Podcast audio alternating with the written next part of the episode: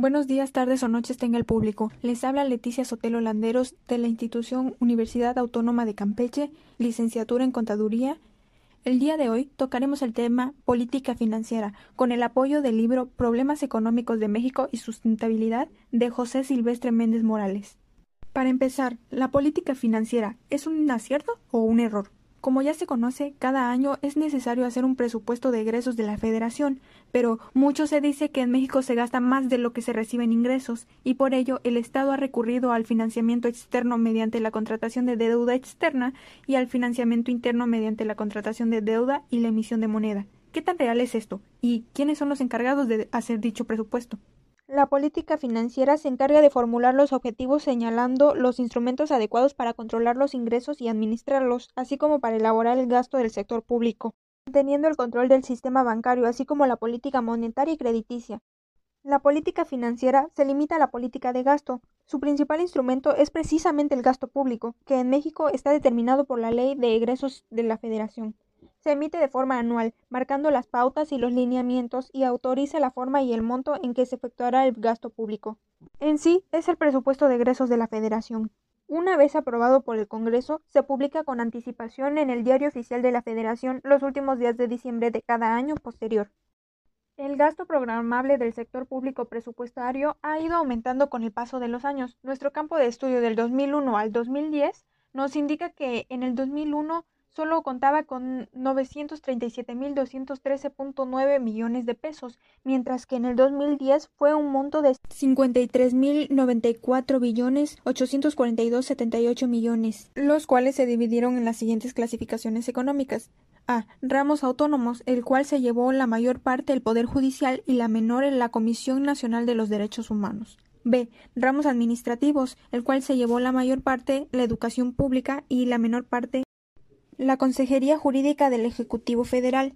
C. Ramos generales, que se llevó la mayor parte de las erogaciones para los programas de apoyo a ahorradores y deudores de la banca y la menor parte las erogaciones para las operaciones y programas de saneamiento financiero, que, destacable esto, tuvo un monto de cero pesos. Y D. Entidades sujetas a control presupuestario directo, con una mayor parte los petróleos mexicanos consolidados, y la menor parte la Comisión Federal de Electricidad. Y ahora la respuesta a una de nuestras interrogantes. La encargada de formular el presupuesto de egresos y vigilar su aplicación es la Secretaría de Hacienda y Crédito Público, que según el artículo 31 de la Ley Orgánica de la Administración Pública Federal, sus principales funciones son proyectar y coordinar la planeación nacional del desarrollo y elaborar el plan nacional correspondiente, así como calcular los ingresos de la Federación, del Departamento de la Ciudad de México y de las entidades paraestatales, dirigir la política monetaria y crediticia, manejar la deuda pública, determinar los criterios y montos globales de los estímulos fiscales, cobrar impuestos, organizar y dirigir los servicios aduanales y de inspección, y representar el interés de la Federación en controversias fiscales, entre muchos otros. Por su parte, la Secretaría de la Función Pública, antes Contraloría y Desarrollo Administrativo, tiene como principales funciones planear, organizar y coordinar el sistema de control y evaluación gubernamental. Para responder nuestra interrogante más importante, si es un acierto o un error la política financiera, es importante conocer sus objetivos, los cuales son promover el crecimiento y desarrollo económico social sustentable mediante el gasto en infraestructura, educación, salud y servicio en general, financiar las actividades del sector público, realizar inversiones públicas, distribuir el ingreso en forma regional, fomentar la estabilidad económica, aumentar el nivel de empleo, disminuir la deuda pública, apoyar la descentralización financiera, entre muchos otros. Y ahí está nuestra respuesta.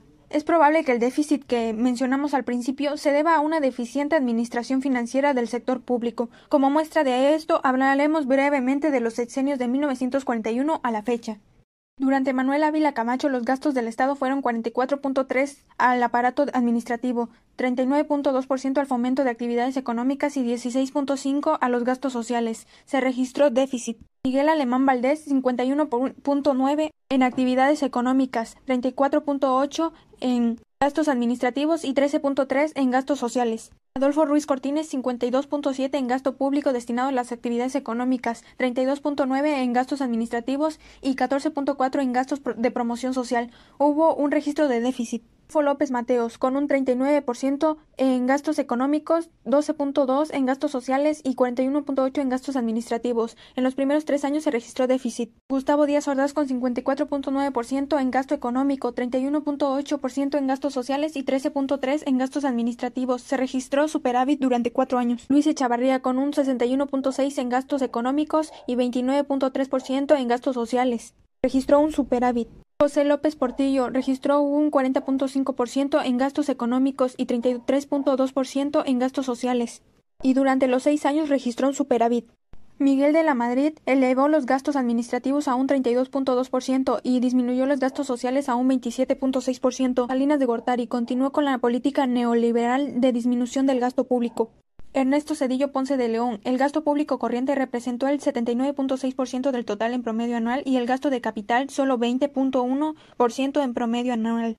Vicente Fox Quesada. El gasto público neto total representó el 23.3% del PIB y el gasto corriente del sector público fue el 82.7% en promedio anual. Fue una cifra muy elevada. Y para finalizar, Felipe Calderón Hinojosa. Su gasto neto presupuestario fue en promedio 24.1% del PIB y su gasto corriente 14.3% del PIB, absorbiendo el mayor porcentaje los trabajadores del gobierno. Para concluir, podemos decir que la política financiera de gasto público es un error, dado que no ha contribuido al objetivo de fomentar el desarrollo económico sustentable del país, sino lo contrario, en muchas ocasiones.